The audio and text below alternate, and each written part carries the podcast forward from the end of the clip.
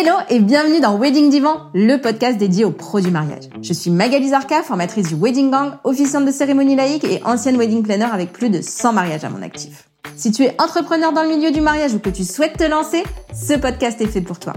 Comment réussir, comment se démarquer et surtout comment durer dans le mariage? Autant de questions auxquelles nous répondrons ici via des interviews sans tabou de prestataires de mariage ou qui peuvent t'aider à améliorer ton business. On y abordera leur parcours, leurs réussites et leurs erreurs aussi parfois. Je partagerai également avec toi tous mes conseils, astuces et outils pour te donner un accès direct à la réussite dans le Wedding World. Allez, pose-toi dans ton canapé, écoute-nous dans ta voiture ou même en faisant la vaisselle et surtout, abonne-toi pour ne manquer aucun épisode. Hello le gang, j'espère que tu vas bien. Aujourd'hui, j'ai le plaisir de demander à Doria, alias Doria Lanjoué, comment pimper ton expérience client.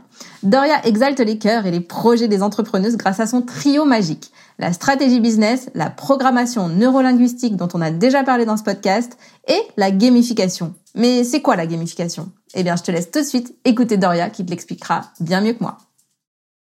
Hello Doria, je suis trop contente de t'accueillir dans Wedding Divan. Bienvenue, bienvenue à toi.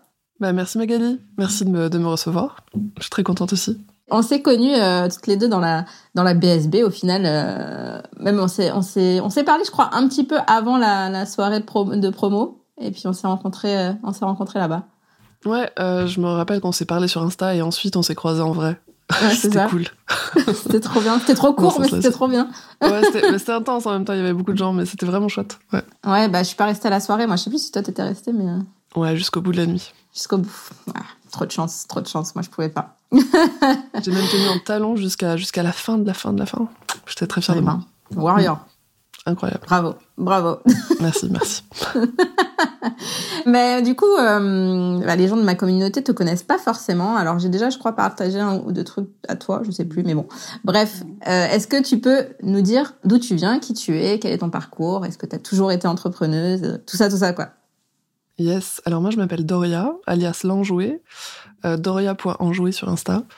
Je suis experte en gamification, game designer, éditrice. J'ai plein plein de casquettes, mais euh, aujourd'hui, dans mon dans mon activité, j'accompagne les entrepreneurs et les entrepreneuses motivés à sortir du lot et à développer leur activité grâce à la gamification et euh, à la PNL et à la stratégie.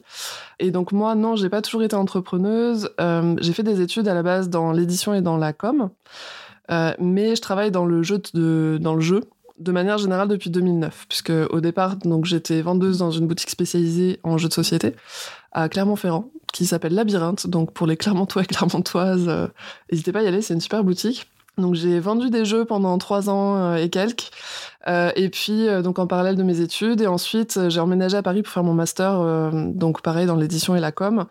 Et euh, en parallèle de ça, j'étais apprentie dans une maison d'édition de jeux de société. Donc vraiment ma spécialisation à la base c'est le jeu de société. Et donc j'étais euh, assistante d'édition et chargée de com. Et à la fin de mes études, euh, j'ai été embauchée dans une autre maison d'édition où là j'étais euh, assistante d'édition, chargée de com, mais aussi game developer. Donc c'est aussi euh, game developer, c'est euh, la personne qui dans une dans une maison d'édition de jeux ou ça peut aussi être pour le jeu vidéo, mais c'est la personne qui va aider les auteurs, si tu veux, à développer le jeu euh, pour faire en sorte qu'il soit genre hyper cool. Donc, euh, donc j'ai eu beaucoup de statuts avant d'être entrepreneuse, stagiaire, apprentie, euh, CDD, CDI et, tout, et compagnie.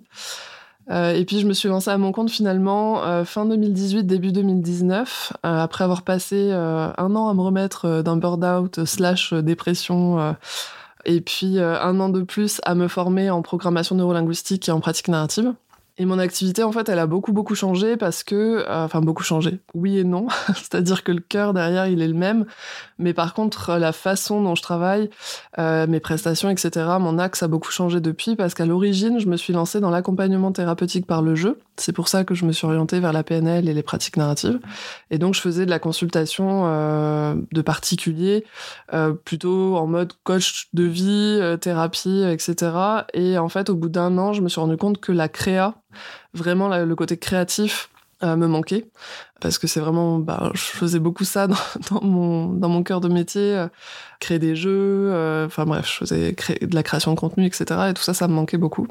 Et du coup euh, j'ai j'ai re shifté vers ça donc au bout d'un an. Donc j'étais je suis partie dans la gamification de d'événements professionnels. Donc euh, je faisais euh, je faisais de la enfin je faisais de la création de de dimensions ludiques pour tous les pros qui avaient un événementiel, que ce soit de la formation ou euh, un événement, une soirée, des choses comme ça. Et ça voilà, ça, ça ça commence à bien prendre et puis genre le Covid est arrivé avec l'événementiel, c'était genre je pense que on connaît ça dans le mariage. ouais, je pense que vous connaissez ça. Et donc ça a été euh, voilà, ça a été de nouveau un, bah, moment un peu de pause où euh, je me suis posé, euh, je me suis demandé ce que j'allais faire. Donc je suis retournée dans le salariat pendant pendant un an. En parallèle de ça, j'ai créé mon propre jeu de société que j'ai publié et commercialisé qui s'appelle Graines de rêve. Et, euh, et, là, depuis le début de l'année 2022, euh, je suis de nouveau à, à, 100%, à 100% à mon compte. Et donc, je suis sur un modèle beaucoup plus large, puisque du coup, j'accompagne tous les entrepreneurs et les entrepreneuses, pas qu'au niveau de l'événementiel, et vraiment euh, au niveau euh, euh, stratégie du développement de leur entreprise grâce à la gamification, entre autres, mais pas que. Voilà. Et donc aussi toutes mes compétences en com et marketing. Ben alors, qu'est-ce que c'est la gamification? Parce que moi, je sais, mais là, je pense que dans le, ceux qui se lancent dans le mariage, même ceux qui sont depuis longtemps dans le mariage, je sais pas s'ils savent. Donc, il faut que tu nous expliques. La gami quoi? La gami quoi, exactement. La gami quoi. Alors gamification, c'est le terme qui est euh, anglophone. Euh, on peut, vous pouvez aussi entendre euh, parler de ça sous le terme francophone qui est la ludification. Ou alors moche côté. Bah, moi, ça me fait penser à lubrification personnellement et j'ai peur de, de glisser à chaque fois, donc j'évite quoi. Mais euh, voilà, c'était cadeau. On peut aussi parler de création de solutions ludiques, par exemple. Ça, ça, ça dépend un petit peu. Il y a pas mal de termes différents. Ouais, c'est travailler par le jeu, quoi. Ouais, la, définition officielle, c'est de transposer des éléments et des mécaniques de jeu dans un contexte qui à la base n'en est pas. Euh, donc en fait, c'est vraiment de s'inspirer. Pour moi, c'est un peu décortiquer les mécaniques et les dynamiques qui font que les jeux sont hyper engageants, hyper intéressants, hyper motivants, etc pour justement extraire ces mécaniques-là et, euh, les, mettre euh, ailleurs en fait. Donc c'est finalement s'inspirer du meilleur des jeux pour moi dans un contexte professionnel, mais pas que, ça peut être aussi un contexte perso. Tu peux très bien gamifier tes tâches ménagères si t'as envie. tu peux euh, euh, gamifier, euh, je sais pas, ta salle de sport si t'as envie, tu vois, pour, pour te motiver en fait. Donc, euh, donc ça peut avoir plein d'objectifs distincts. Ça peut être la motivation, l'engagement, ça peut être simplement la facilitation, le voilà. On, on, en retrouve pas mal maintenant dans l'e-learning, l'e-learning pardon, notamment. c'est de plus en plus commun dans tout ce qui va être formation euh, pro, euh, que ce soit en présentiel et, euh, et en digital. mais on le voit, on la voit pas encore énormément sur sur le marketing ou ou même sur la sur la relation client ou le customer care. Alors qu'en fait, en réalité, la gamification finalement, on peut en mettre un peu partout.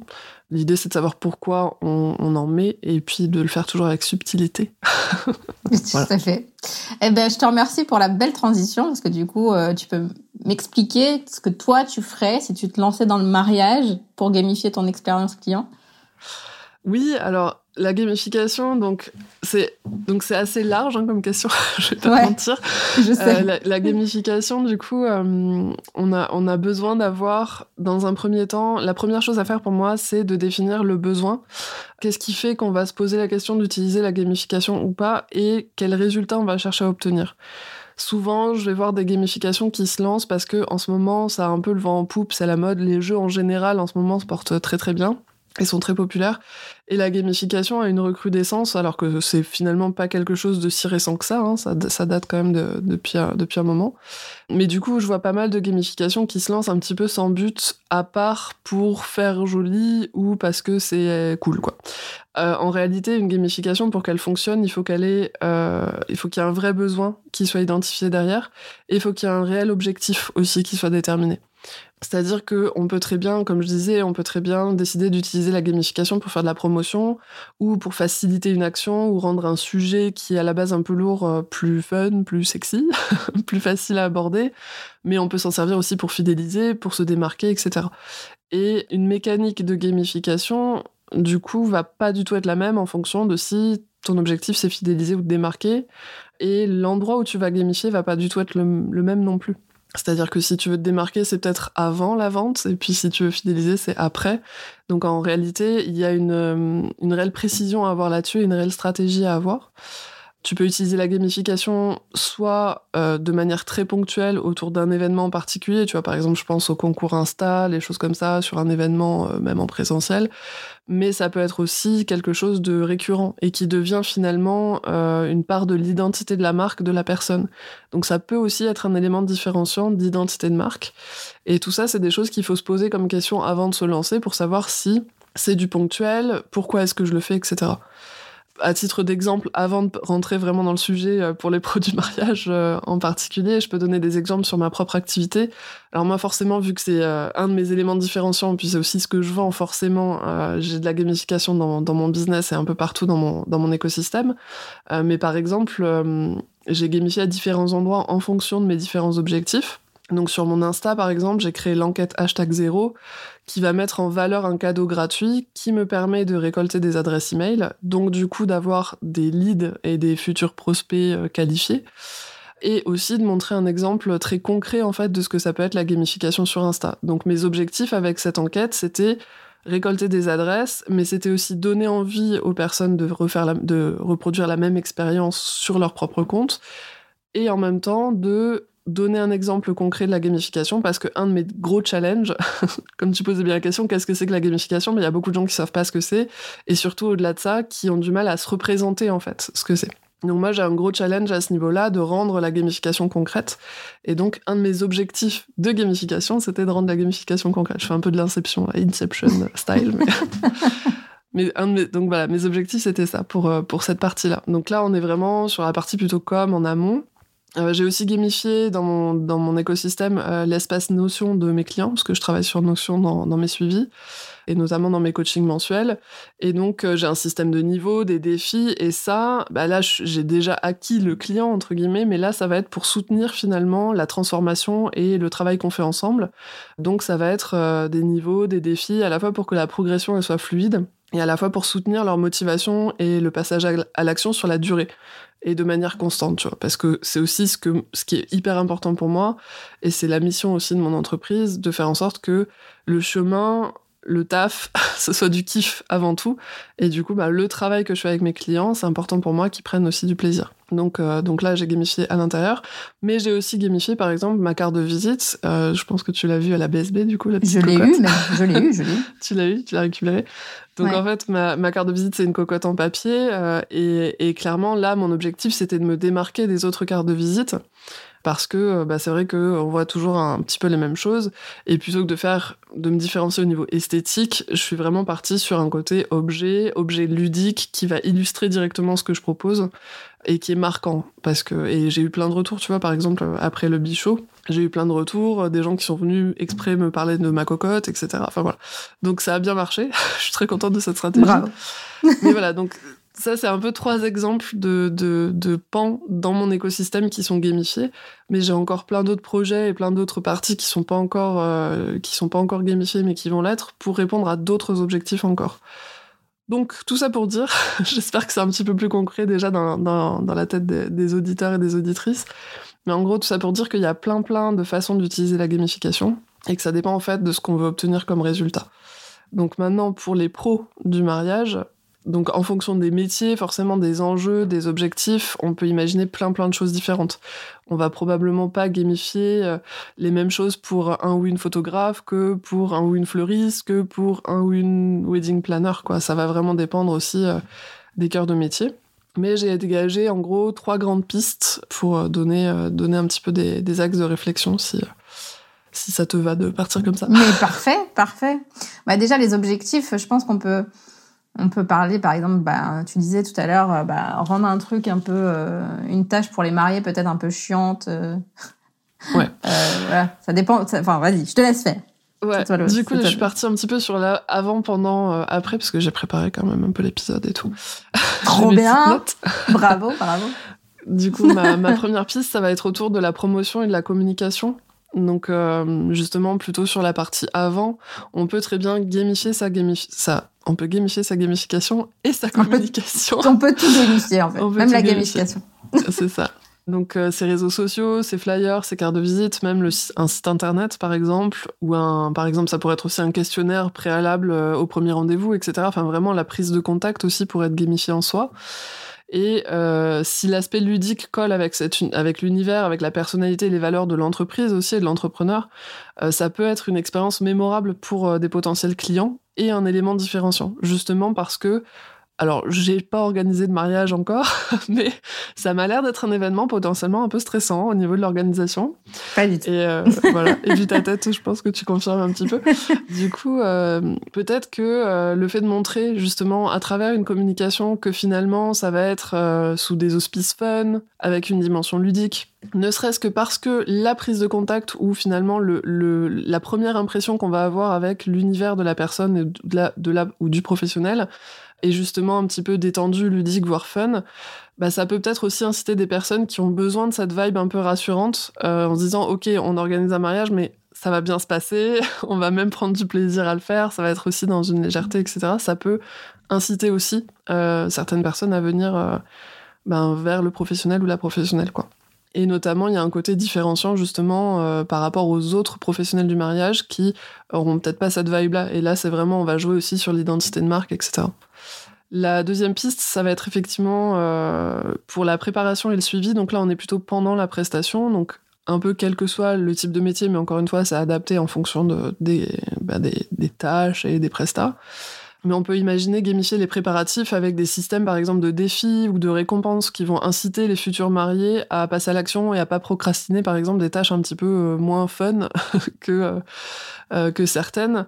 Donc, trouver en fait des façons comme ça de faciliter finalement le processus de la prestation et les interactions entre le professionnel et les clients pour que l'expérience globale soit bah, fluide pour tout le monde, des deux côtés en fait. C'est à la fois pour le professionnel, mais à la fois aussi pour, euh, pour les clients-clientes. On peut très bien envisager une interface collaborative. Moi, par exemple, je travaille sur Notion euh, pour, euh, avec les personnes, enfin avec mes clients et mes clientes. donc tout mon espace gamifié il est sur Notion, mais il peut, il peut y avoir aussi d'autres types d'outils à utiliser. Mais ça peut être très bien un, un outil en tout cas de suivi qui permet de centraliser l'information, d'imaginer une progression intuitive et facilitante aussi, tu vois, en fonction des différentes interactions, des différentes tâches. Euh, il peut y avoir des systèmes de mentorat en fonction des, des cœurs de métier. On peut même aussi imaginer impliquer, c'est peut-être déjà le cas, je t'avoue que je connais pas assez les métiers du mariage pour ça, mais impliquer par exemple les amis, la famille dans les demoiselles d'honneur, par exemple dans les défis ou dans les systèmes de récompense pour faire en sorte que finalement ce soit pas une aventure que organisationnel pour le couple, mais d'impliquer beaucoup plus de gens en fait autour aussi dans cette dimension ludique pour faire en sorte que ce soit quelque chose, ouais, une aventure vraiment collective et que la motivation soit entretenue par tous en fait. Donc euh, pour moi vraiment le côté euh, le côté dimension fun et ludique pendant la préparation et pendant tout le long de la prestation, c'est ça à mon sens aussi qui peut créer une expérience inoubliable au-delà d'une simple prestation, c'est vraiment une expérience qu'on peut créer pour nos clients et nos clientes. Et c'est ça aussi qui va faire qu'ils vont se souvenir de nous, qu'ils vont vouloir nous recommander, etc. Quoi. Et la troisième piste que j'aurais, ce serait autour de l'après, l'après-presta. Donc on est plutôt autour du customer care, de la recommandation et de la fidélisation. Donc effectivement, a priori, un mariage, c'est un événement, mais il y a certains cœurs de métier qui font peut-être autre chose que des mariages. Je pense à des photographes qui, euh, qui font pas que des mariages, mais qui vont faire du portrait ou des photographies d'autres événements, des fleuristes aussi, mais, euh, mais peut-être aussi que les mariés voudront organiser des fêtes d'anniversaire de mariage ou des renouvellements de vœux, des choses comme ça. Et finalement, bah, c'est hyper important de prendre soin de ses clients parce que non seulement ils vont nous recommander, mais potentiellement ils peuvent faire appel à nous après. Et du coup, la gamification à ce niveau-là, à mon sens, elle peut vraiment intervenir sur la fidélisation et l'incitation à la recommandation, l'incitation à la récolte de feedback. Par exemple, tu peux imaginer un système où euh, euh, tu vas euh, offrir des petites récompenses si tes clients font du feedback ou faire gagner des petites récompenses en fonction de si par exemple ils te recommandent. tu peux faire un système de points de fidélité. en fait, il y a énormément de systèmes de fidélité qu'on connaît déjà. Euh, dans euh, les kebabs, dans les supermarchés, euh, tu vois, il y a plein de trucs qui existent et au final qui sont pas forcément reportés, adaptés bien sûr et avec subtilité toujours, mais euh, qui sont pas forcément utilisés dans d'autres domaines comme euh, l'entrepreneuriat ou l'infoprenariat. Et finalement, il y a beaucoup de choses inspirantes là-dedans. C'est aussi possible de mettre en place un système de parrainage ou de recommandations récompensées où tu vas avoir par exemple d'anciens clients qui vont te recommander et qui du coup vont gagner une réduction sur une prochaine prestation ou qui vont du coup gagner un petit cadeau supplémentaire, je sais pas, un album photo. Enfin, en fait, il y a plein de choses comme ça qui peuvent être euh, qu'on peut qu'on peut imaginer à la fois pour prendre soin de nos clients, nos anciens clients et les inciter à aussi euh, bah, nous ramener des gens parce que vu que ce qu'on leur a proposé c'était hyper cool, euh, si en plus ils ont une petite récompense à la clé, il y aura, il a pas de raison en fait que ça leur donne pas envie quoi. Donc voilà, donc pour moi il y a pas mal de pistes à explorer. C'est trop bien parce que tu réponds à mes questions sans que je les pose, donc c'est très bien. J'ai des questions qui viennent et en fait tu réponds au fur et à mesure, donc j'ai pas besoin de les poser, c'est très bien. Continue comme ça. C'est parce que je lis dans ton esprit, Magali. exactement, exactement. Non mais top, top. Non mais c'est vrai que c'est un truc euh, qu'on me dit souvent. Moi, les mariés ils me laissent pas la vie alors que je leur ai demandé une ou deux fois. Euh, J'ose pas les relancer. Bah, s'il y a une petite, euh, une petite carotte à la clé, ça peut être pas mal. Ouais, c'est ça. Après, ça dépend. Il y a plein plein de choses qui sont, bah, qui, qui peuvent être euh, de l'ordre de la gamification ou de l'ordre du marketing aussi. Par exemple, tu vois, j'ai une personne à qui j'ai fait appel qui m'a proposé une petite ristourne sur euh, sur mon devis en l'échange d'avoir euh, des feedbacks un peu plus poussés que d'habitude, tu vois. Donc, je vais faire une vidéo feedback, etc. Et c'est complètement ok pour moi. mais tu peux avoir donc tu peux avoir une incentive comme ça qui est plutôt au niveau financier mais euh, ça peut être un système de, de points cumulés, tu vois, les systèmes de banque et de parrainage avec les banques où euh, ton filleul gagne X euros et toi tu gagnes X euros parce que tu l'as recommandé, etc. Et du coup ça amène un nouveau client à la banque. Au final, ça peut être un système comme ça et c'est pas forcément euh, forcément de l'argent la récompense. Ça peut être ça, peut être une réduction, ça peut être un petit cadeau, ça peut être en fait on peut imaginer plein plein de choses et ça ça dépend énormément des cœurs de métier parce que forcément tes récompenses vont pas être les mêmes mais mais il y a moyen en fait de la gamification c'est ça aussi. Ça, ça joue énormément sur la psychologie comportementale et les centres de motivation. Et la question, c'est vraiment de se dire, OK, pour générer tel comportement, puisqu'en fait, c'est ça, on cherche à générer des comportements. Moi, je suis de la team euh, Jedi, euh, enfin, j'espère vraiment dans la team Jedi de la, de la gamification et pas, pas le côté obscur de la force, parce qu'il y a forcément des côtés, des côtés obscurs de la force à des outils comme ça. Euh, avec des personnes qui s'en servent aussi pour inciter à des comportements euh, qui sont pas forcément le plus, les plus adaptés pour les personnes. c'est comme dans tout, hein. C'est comme dans tout, il y a des abus. Avec euh, des grands pouvoirs viennent des grandes responsabilités. Donc, donc euh, mais en tout cas, c'est ça qu'on cherche. On cherche à générer des comportements. Et donc la question, c'est à se poser, c'est ok, quel comportement je veux générer, quel effet je veux générer chez la personne, quelles émotions aussi je vais générer. Et du coup, bah, qu'est-ce qui peut inciter finalement la personne à avoir tel ou tel comportement? Est-ce que ça va être une récompense? Est-ce que ça va être euh, autre chose? Le fait qu'il y ait quelqu'un d'autre qui soit impliqué? Le fait qu'il y ait une progression? Le fait qu'il y ait finalement une, sensation de, valorisation des compétences parce qu'il y a une progression, un apprentissage, etc. En fait, il y a plein plein de choses qui, rentrent en compte, mais euh, et donc effectivement, s'il y a des s'il y a des problématiques autour du feedback, et, euh, et c'est vrai que relancer 15 fois une personne pour avoir du feedback, c'est pas forcément genre super fun.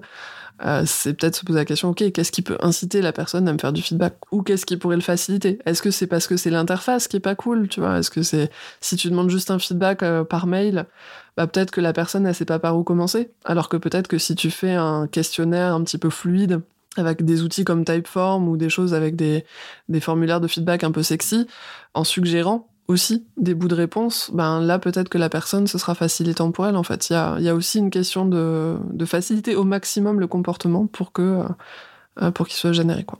Et oui. Bah, écoute, merci pour tout ça. Alors, euh, je pense que t'as pas encore écouté un épisode de, Wedding Gang, de Wedding Divin, pardon. Mais je pose toujours des questions que j'en vois pas à la fin. Ok. la première, c'est qu'est-ce que tu as appris sur toi depuis que tu t'es lancé dans l'entrepreneuriat? Waouh. Ouais, c'est toujours les plus compliqués que j'en vois pas, hein, mais euh, c'est toujours, euh, j'aime bien ça. Qu'est-ce que j'ai appris sur moi depuis que je me suis lancée dans l'entrepreneuriat? J'ai appris tellement de choses que ce, que ce serait difficile à résumer en un bout d'épisode de podcast. Je pense qu'une des principales choses que j'ai appris, c'est que je suis très résiliente. Et du coup, ça m'a énormément fait gagner aussi en confiance en moi.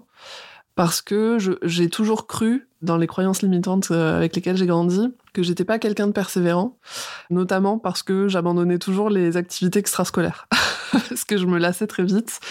Et du coup, euh, on m'a rabâché ah oui mais t'abandonnes tout, t'abandonnes tout, etc. Bah, je suis lancée depuis fin 2018, j'ai toujours pas abandonné, je suis retournée dans le salariat, j'ai traversé la pandémie, etc. Je suis encore plus motivée qu'avant. Et donc ouais, je pense qu'une des principales choses que j'ai appris c'est ça, c'est que au contraire, je suis quelqu'un d'assez persévérant, de très résiliente. Mais c'est parce que t'avais pas trouvé le truc qui te plaisait, non? Ouais, probablement. C'est probablement. C'est un, un tout aussi, ouais c'est un tout. C'est, hum, je pense que bon après c'est très spécifique euh, aux, aux, expériences extrascolaires et parce qu'il y a aussi tout un tas de trucs autour. C'était genre la préadolescence, l'adolescence. C'était pas genre mes périodes la flemme, quoi. tu vois. La flemme, voilà. Je préférais rester sur, mon canapé. Enfin, non, il y avait plein de choses qui rentraient en compte, mais mais du coup, j'ai grandi si tu veux avec cette croyance là qui a fini par par s'insérer dans, dans ma tête. Et en fait, non, je suis quelqu'un de résilient. Euh, et puis j'ai appris tellement de choses aussi, euh, de... j'ai développé tellement de compétences. C'est ça qui est assez fou en fait. C'est que j'étais déjà quelqu'un de très très polyvalent parce que j'ai eu plein d'expériences professionnelles différentes. Mes premières expériences pro ont été dans des petites boîtes, des petites structures.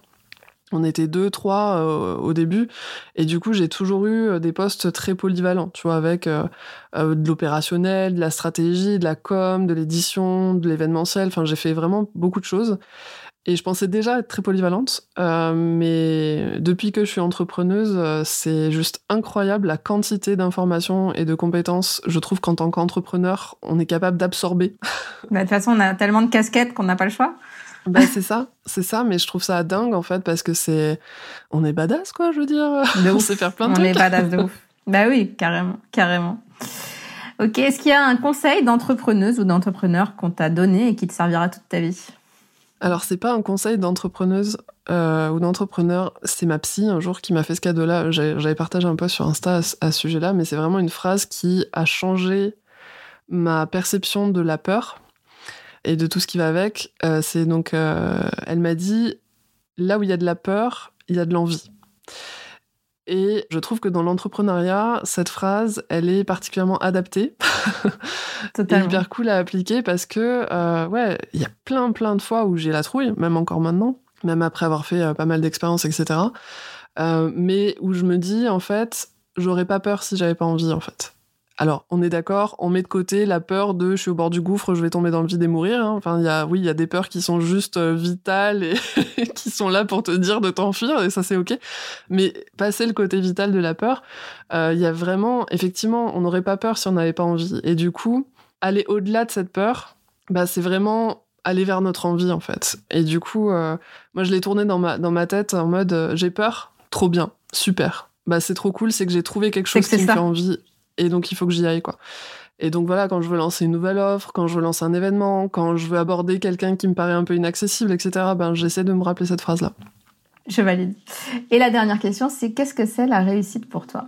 Waouh Ah ouais, c'est des questions balèzes hein, quand même. Je sais. Je comprends pourquoi tu les envoies pas avant pour que ce soit plus spontané. Exactement. Bien joué. Euh, la réussite pour moi. En fait, la réussite pour moi, c'est de pas attendre demain. Dans le sens où une des raisons pour lesquelles euh, je me suis lancée en entrepreneuriat, c'est parce que ça me rendait extrêmement triste de moi-même et de voir mes collègues aussi être dans des dynamiques dès le lundi matin d'attendre le week-end ou euh, dès le septembre d'attendre les vacances et d'entendre les personnes se dire ah euh, vivement la retraite.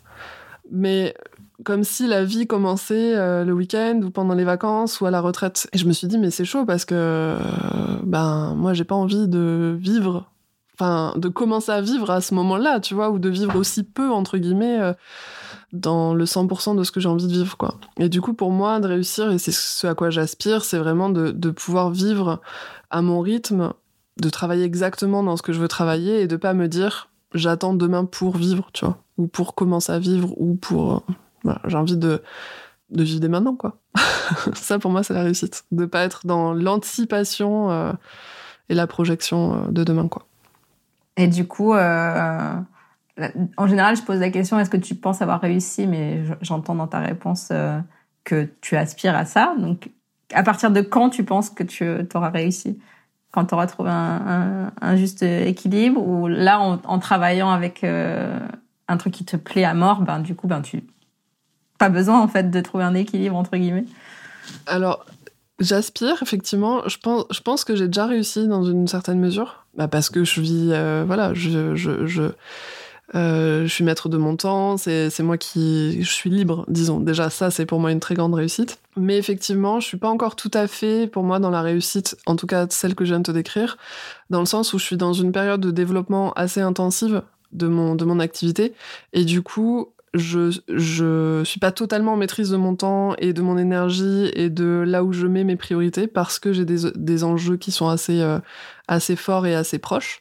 Donc effectivement, j'aspire à trouver un équilibre un peu plus calme, un peu moins intense, qui me permettrait justement d'avoir plus de temps pour faire euh, d'autres choses que travailler. En ce moment, je travaille beaucoup. Et c'est, je pense, pour ça que j'ai pas l'impression d'avoir réussi dans ce sens-là de la réussite. Euh, en tout cas, pas à 100%, parce que je suis pas tout à fait maître de mon, maîtresse de mon temps. Et je pense que quand j'aurai cette impression-là, d'être maîtresse de mon temps, là, j'aurai complètement réussi. Bah, écoute, c'est tout ce que je te souhaite. En tout cas, merci infiniment parce que c'était hyper cool et puis c'était hyper inspirant aussi. Je pense que plein de monde vont bah, pouvoir euh, travailler sur, euh, sur son expérience client avec ça. Et eh ben, je suis ravie. Euh, j'ai hâte de voir toutes ces gamifications éclore dans le milieu du mariage. Ça me ferait, Trop très plaisir. merci, pour à toi, tout. À très vite. Salut, salut. Bye bye. Bye. Et voilà le gang, j'espère que tu auras aimé cet épisode autant que moi. Ce que j'en retiens, c'est que la gamification te permettra de créer une expérience inoubliable pour tes mariés, que pour gamifier ton business, tu dois d'abord définir tes objectifs et que tu peux t'en servir dans ta communication, pendant tes préparatifs et même après ta prestation pour recueillir des avis clients par exemple. Si tu as kiffé cet épisode, tu sais que tu peux le partager autour de toi pour inspirer tes autres potes du mariage. Tu peux aussi aller me mettre un avis 5 étoiles sur Apple Podcast ou Spotify. Je te remercie et je te dis à très vite pour le prochain épisode.